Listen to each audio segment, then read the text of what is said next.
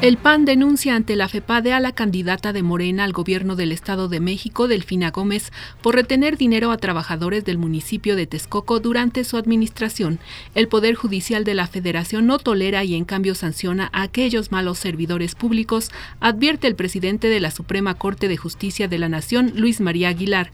Luego de sostener un encuentro privado, los presidentes de Estados Unidos y Argentina hicieron una declaración conjunta en la que manifestaron su fuerte preocupación por la deteriorada situación en Venezuela, le informó Alicia Hernández.